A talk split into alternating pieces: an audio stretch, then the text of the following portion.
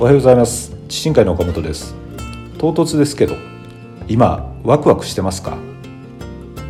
夢を叶えることは私たちみんなに平等に与えられた権利です。自分の願望や目標を一つ一つ叶えていくことは何事にも変えられない喜びやと思うんですね。思い出してほしいんです。彼氏や彼女を作ってデートをしたい。あの車が欲しい。あのブランドのバッグが欲しい。若い頃そんな思いを抱いてワクワクしてましたよね。いつの頃からかできない理由をなんだかんだ考え眉間にしわを寄せて難しい顔をして生きてしまってる。欲しいもんは欲しいでいいんです。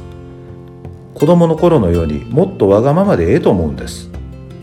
結果を心配することはない。自分が正しいと固く信じているものに基づいて突き進めばええんです。大切なんはその覚悟。腹が座れば何だってできんねんから。あなたがワクワクしてれば人が集まって応援してくれますよ。